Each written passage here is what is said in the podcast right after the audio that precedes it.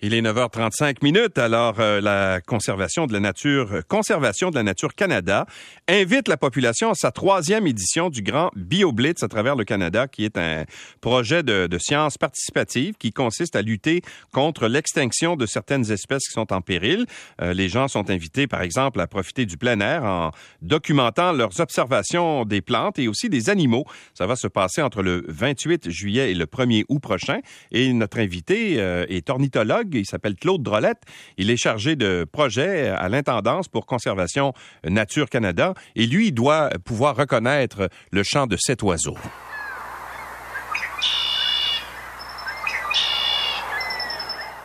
Alors, Monsieur Drolette, est-ce qu'on dit Drolette ou Drolet chez vous, euh, Monsieur? Ah, les deux disent. Les deux disent, OK. Alors, donc, le chant qu'on a entendu tout à l'heure, c'est le cas rouge, c'est ça? Oui, le carreau de l'épaulette. Dont on parlait il y a, il y a, un instant. Euh, quelle est la particularité de cet oiseau-là? Est-ce que c'est vrai que c'est un oiseau qui est territorial et qui euh, cherche à attaquer les gens? Si on s'approche trop proche de, de, de, leur nid? Oui, effectivement, ça fait c'est un, des oiseaux qui euh, qui aime pas qu'on approche trop proche et il va essayer de nous repousser en, en faisant des piquets euh, au-dessus de notre tête. OK. Alors, est-ce que, euh, par exemple, ce serait, si j'en voyais un dans le cadre de votre BioBlitz, le grand BioBlitz, je, je, je, le prendrais en note, celui-là, c'est ça? Oui. Ben, toutes les espèces seraient à prendre en note. Ouais. Alors, qu'est-ce que c'est le grand BioBlitz? Ben, c'est un événement de science participative qui euh, consiste à prendre des, photos ou des clips euh, sonores là, euh, enregistrés avec notre téléphone intelligent, notre tablette, et de les rentrer dans le système là, e-naturaliste. Et à ce moment-là, ces données-là vont compiler là, les, observations des citoyens. OK. Et, ça sert à quoi? On, fait ça à la grandeur du pays? C'est un, un mouvement qu'on fait à la grandeur du pays pendant quelques jours?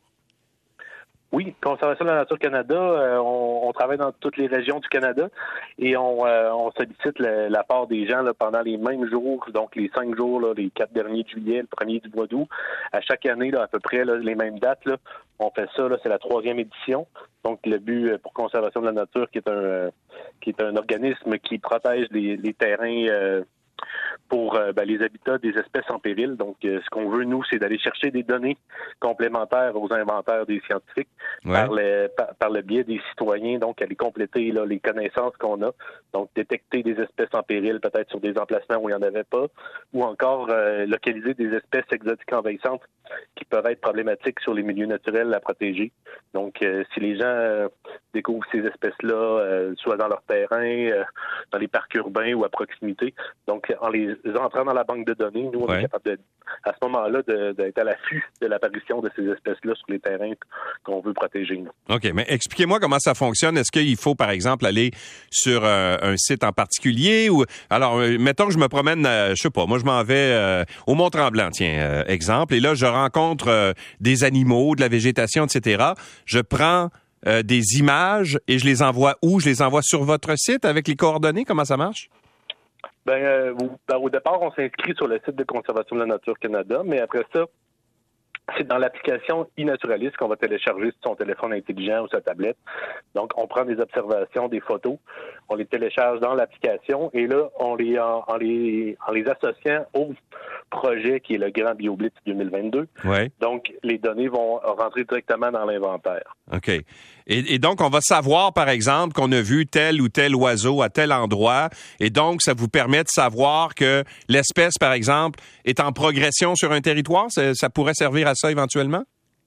Oui, c'est sûr que oui. Euh, avec les changements climatiques, l'urbanisation, il y a différents changements au niveau des habitats qui peuvent euh, faire modifier la distribution des espèces. Donc, grâce à ce genre d'inventaire-là à grande échelle, ça nous permet vraiment de, détecter des modifications de distribution d'espèces.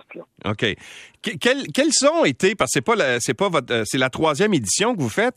Est-ce que vous avez eu des surprises dans les autres éditions, à savoir ah bien, je savais pas que cet oiseau-là, par exemple, ou cet animal-là euh, était rendu aussi loin ou était présent au Québec. Est-ce que vous avez fait des découvertes avec ça?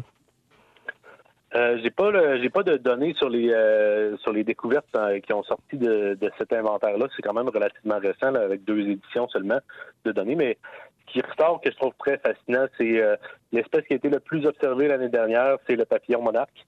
OK. Euh, qui, est en voie de disparition, donc qu'on veut euh, qu'on veut absolument protéger. Les gens, les gens avec ce genre de, de projet de sciences participatives sont vraiment à l'affût des espèces. Puis ça, c'est une espèce emblématique.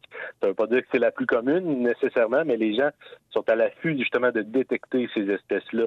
Donc, on voit que ça, ça porte ses fruits là pour la détection d'espèces euh, emblématiques comme ça. Et pourquoi le papillon monarque est si menacé? Parce que son habitat ou son, ses aires, par exemple, de reproduction sont, euh, sont de, de moins... En fait, sont rétrécis. Comment, pourquoi au juste? Il y a plusieurs, euh, il y a plusieurs choses là, qui impactent le monarque. C'est sûr que c'est un papillon migrateur qui, qui va passer l'hiver dans le nord du Mexique. Donc, euh, ces aires d'hivernage au Mexique sont euh, se, rétrécissent progressivement. Ouais. Et en plus, c'est une espèce qui va se nourrir euh, sur les, les plants d'asclépiade, qui est une espèce que, que certains peuvent considérer indésirable, surtout dans le milieu agricole. Donc, on, on, fait, il y, a, plusieurs emplacements où on fait la lutte à cette plante-là pour, pour protéger les terres agricoles. Donc, c'est ces plants qui, dans lesquels ils se nourrissent sont en diminution aussi. Donc, euh, c'est des deux côtés en même temps. Et quelle est l'importance euh, du papillon monarque, par exemple? Est-ce que ça peut... Tu sais, on parle souvent des abeilles qui peuvent euh, être très utiles, qui sont très utiles à la pollinisation des plantes, entre autres, donc qui les plantes à fruits notamment, etc. Est-ce que les papillons jouent un peu le même rôle aussi? Oui, effectivement, le papillon monarque est un, euh, une espèce pollinisatrice aussi, donc euh, on peut on peut considérer que ça, ça, joue un peu le même rôle des, que les abeilles à un différent niveau. Là, je ne sais pas s'ils vont aller sur les mêmes fleurs, mais euh, ça peut ça peut avoir un, certain impact si, si une espèce disparaît comme ça. OK. Mais euh, en fait, vous n'êtes pas juste euh, à la recherche d'oiseaux ou de ou d'insectes. Tous les animaux en général, euh, vous voulez le répertorier, c'est ça, avec ce grand blitz? Oui, c'est ça. On veut, on, vise essentiellement là. ce qui est plus facile à, à, prendre en photo, c'est plus les insectes, les plantes ou les oiseaux, mais on vise aussi les tortues, les amphibiens, peut-être un peu moins les arbres. Les arbres sont plus fixes. On ne veut pas nécessairement déterminer leur, leur déplacement de distribution, mais, mais euh, pour les plantes herbacées, par exemple, là, il peut y avoir des, grands des grands bonds qui se fait au niveau de la distribution. Là. Les graines sont portées par les oiseaux, par le mm-hmm. vent. Donc, euh, on peut euh, aller chercher des, des, des, observations intéressantes au travers de ces, de ces observations-là. Bon, là, j'ai une demande spéciale de Stéphane, qui est de l'autre côté de la vitre, qui est journaliste ici à la salle des nouvelles. Lui euh, se demande si le pic à tête rouge est présent dans la région de Montréal. Il a déjà été observé. Euh, je pense pas que c'est un, je pense que c'est un très très rare dans la région là. Mais, euh, mais moi, je l'ai déjà observé sur le sur le Mont Royal. Ah oui? Mais c'est, c'est quand même une espèce relativement rare. Je, je crois que sur l'île Saint-Bernard, euh, il y a des observations aussi. Là. Qui se font dans, euh, ouais. Mais et, et, pourquoi il est si rare que ça? Est-ce que c'est des oiseaux qui passent l'hiver ici ou euh, c'est des oiseaux migrateurs? Ah, le rouge, c'est une espèce migratrice, mais en réalité, nous, on est à l'extérieur de sa zone de distribution. Ah je bon? pense que je pense qu'il se tient plus au sud et en, Ontario. OK. Mais là, j'y vais de mémoire, là, mais mhm. euh, c'est pas une espèce qui est très, très fréquente au, Québec. Peut-être même en Ontario, je sais plus, euh, je sais plus si c'est une espèce qui a un statut euh, en Ontario. Ouais. On, m'a raconté, je sais pas si c'est vrai, là, que le, le, le bruant, c'est l'oiseau, ça, qu'on appelle le Frédéric, là, souvent, qui chante un peu le, fameux chant caractéristique, là. On m'a raconté que cet oiseau-là a changé de chant euh, au cours des, années, euh, qui chante plus de la même façon qu'il chantait il y, a, une vingtaine d'années. Est-ce que c'est vrai, ça? Est-ce que vous, avez noté ça, vous, comme ornithologue? Oui, effectivement, là, euh, il y a l'apparition de nouveaux dialectes, là, puis de nouvelles euh, façons de chanter son chant qui, est apparu puis qui s'est propagé dans la population de, de gorge blanche. Ah oui, hein? Je pense qu'il y, a encore des nouveaux qui apparaissent, des nouveaux chants. Là.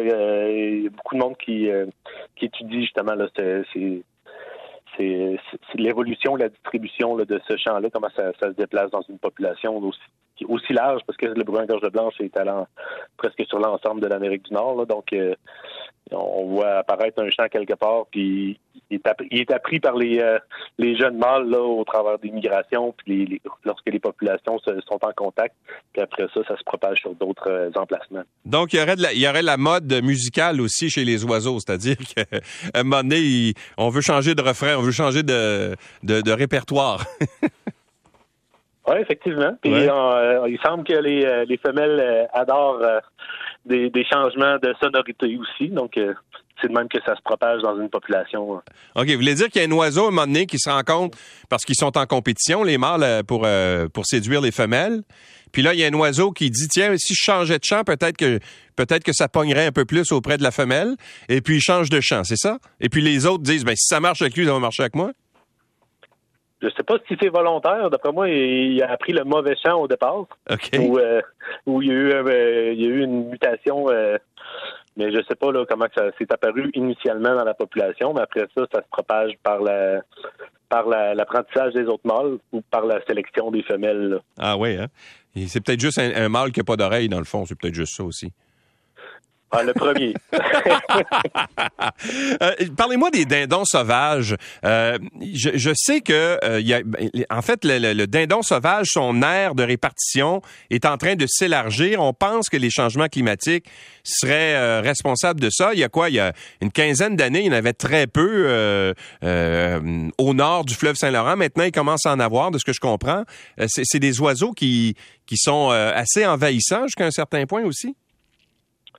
Je ne sais pas à quel point ils peuvent être envahissants, mais leur distribution est en train d'augmenter de à vive allure. Là. Euh, il y a le gouvernement euh, provincial qui a fait des, euh, des captures et des relocalisations pour justement les, les introduire dans d'autres secteurs. Là. Je pense que ça s'est passé au début des années 2000. Là. Je me rappelle pas des dates. Là. Donc, il y a eu, ils ont eu de l'aide pour se propager, mais à une époque où il était quand même très, très rare. Et là, c'est sûr que la densification de, de ces populations-là fait que dans certains emplacements, ils peuvent être peuvent être même problématiques là, parce qu'ils peuvent avoir un impact majeur là, sur le sur le, les plantes de sous-bois là, où ils vont euh, creuser et, euh, euh, et, tuer toutes les plantes qui existent là. Ouais. Vous, est-ce que vous en vous en observez fréquemment dans la région de Montréal? Est-ce qu'il peut y en avoir? Il y en a, euh, il y en a un peu à Montréal. C'est, un peu plus difficile à, observer en ville, mais euh, euh, conservation de la nature, on protège plusieurs îles autour de Montréal, dont les îles des rapides de la Chine.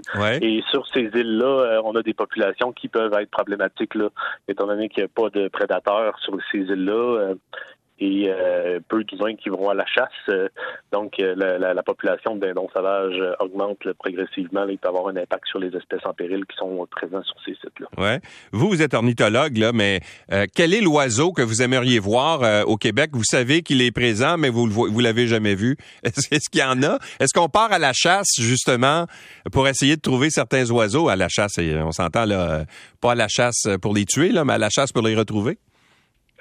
Ah, ben, il y a beaucoup d'ornithologues qui, euh, qui partent à la chasse. Moi, je, je, je, me déplace un peu moins que sur des grandes distances, mais euh, il y a des espèces que j'aurais beaucoup aimé observer. L'année passée, on a eu le, on a un pigargue, euh, je pense que c'est un pigargue empereur qui, qui, a passé quelques semaines en Gaspésie. J'aurais, j'aurais beaucoup apprécié de le, rencontrer, mais non, mais je l'ai pas, je l'ai pas vu. Je me suis pas déplacé pour cette espèce-là. Mais il y a des espèces plus rares que, que j'aimerais voir. Moi, je suis un ornithologue spécialisé dans les canards. Là, l'air à tête grise, c'est vraiment l'espèce que j'aimerais rencontrer. Et il y en a au Québec ou il y en a ou euh, à votre connaissance? Oh, il y en a au Québec, mais c'est euh, dans la côte nord plus. C'est vraiment euh, une espèce qui vient rarement là, proche de Montréal. OK. Et, qu'est-ce qui faisait le, la, pigargue empereur en Gaspésie l'année passée? C'est un oiseau qui, qui, vient pas originaire, qui est pas originaire d'Asie, ça, ou d'un autre continent? Oui, effectivement, je pense que c'est euh, la région euh, du Japon, les, les, les, îles du Pacifique. Là. Mais euh, je ne sais pas exactement comment il s'est retrouvé là, mais maintenant, avec le réchauffement climatique, le, la, fonte des, des, des, calottes polaires, il y a, peut-être des voies de déplacement qui s'ouvrent maintenant pour les espèces. Là. Et donc, on, va en retrouver de plus en plus, j'imagine, euh, euh, des espèces qu'on n'est pas habitué de voir. Et c'est peut-être ce que va révéler d'ailleurs le Grand BioBlitz. Euh, donc, si on veut s'informer davantage sur le Grand BioBlitz, vous avez, est-ce que vous avez un, un, site à nous, à nous conseiller pour aller s'inscrire et, participer? Oui, vous pouvez vous inscrire sur euh, conservationdelanature.ca. Donc, euh, vous allez avoir euh, les informations suite à votre inscription. Puis, euh, les, méthodes sont quand même relativement simples pour participer. C'est pas, c'est pas sorcier. Il suffit seulement d'avoir accès à une caméra ou un téléphone intelligent et, et le tour est joué. Tout le monde a ça dans ses poches.